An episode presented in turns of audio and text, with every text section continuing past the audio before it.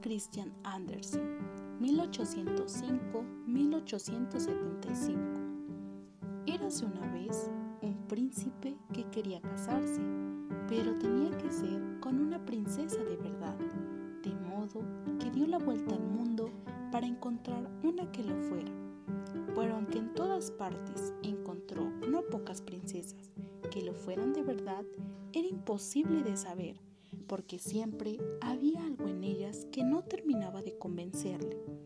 Así es que regresó muy desconsolado por su gran deseo de casarse con una princesa auténtica. Una noche estalló una tempestad horrible, con rayos y truenos y lluvia a cántaros.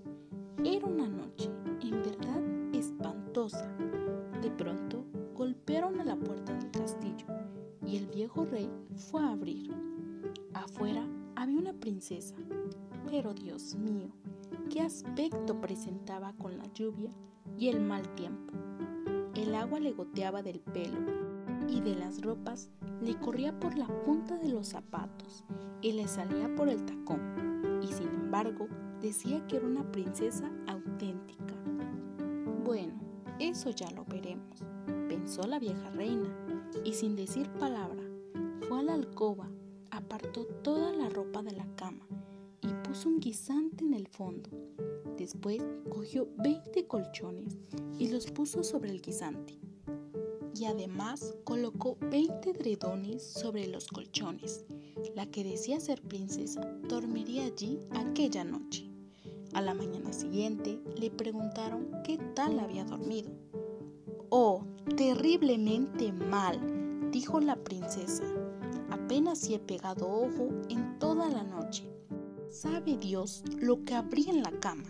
He dormido sobre algo tan duro que tengo todo el cuerpo lleno de mayugaduras. Ha sido horrible.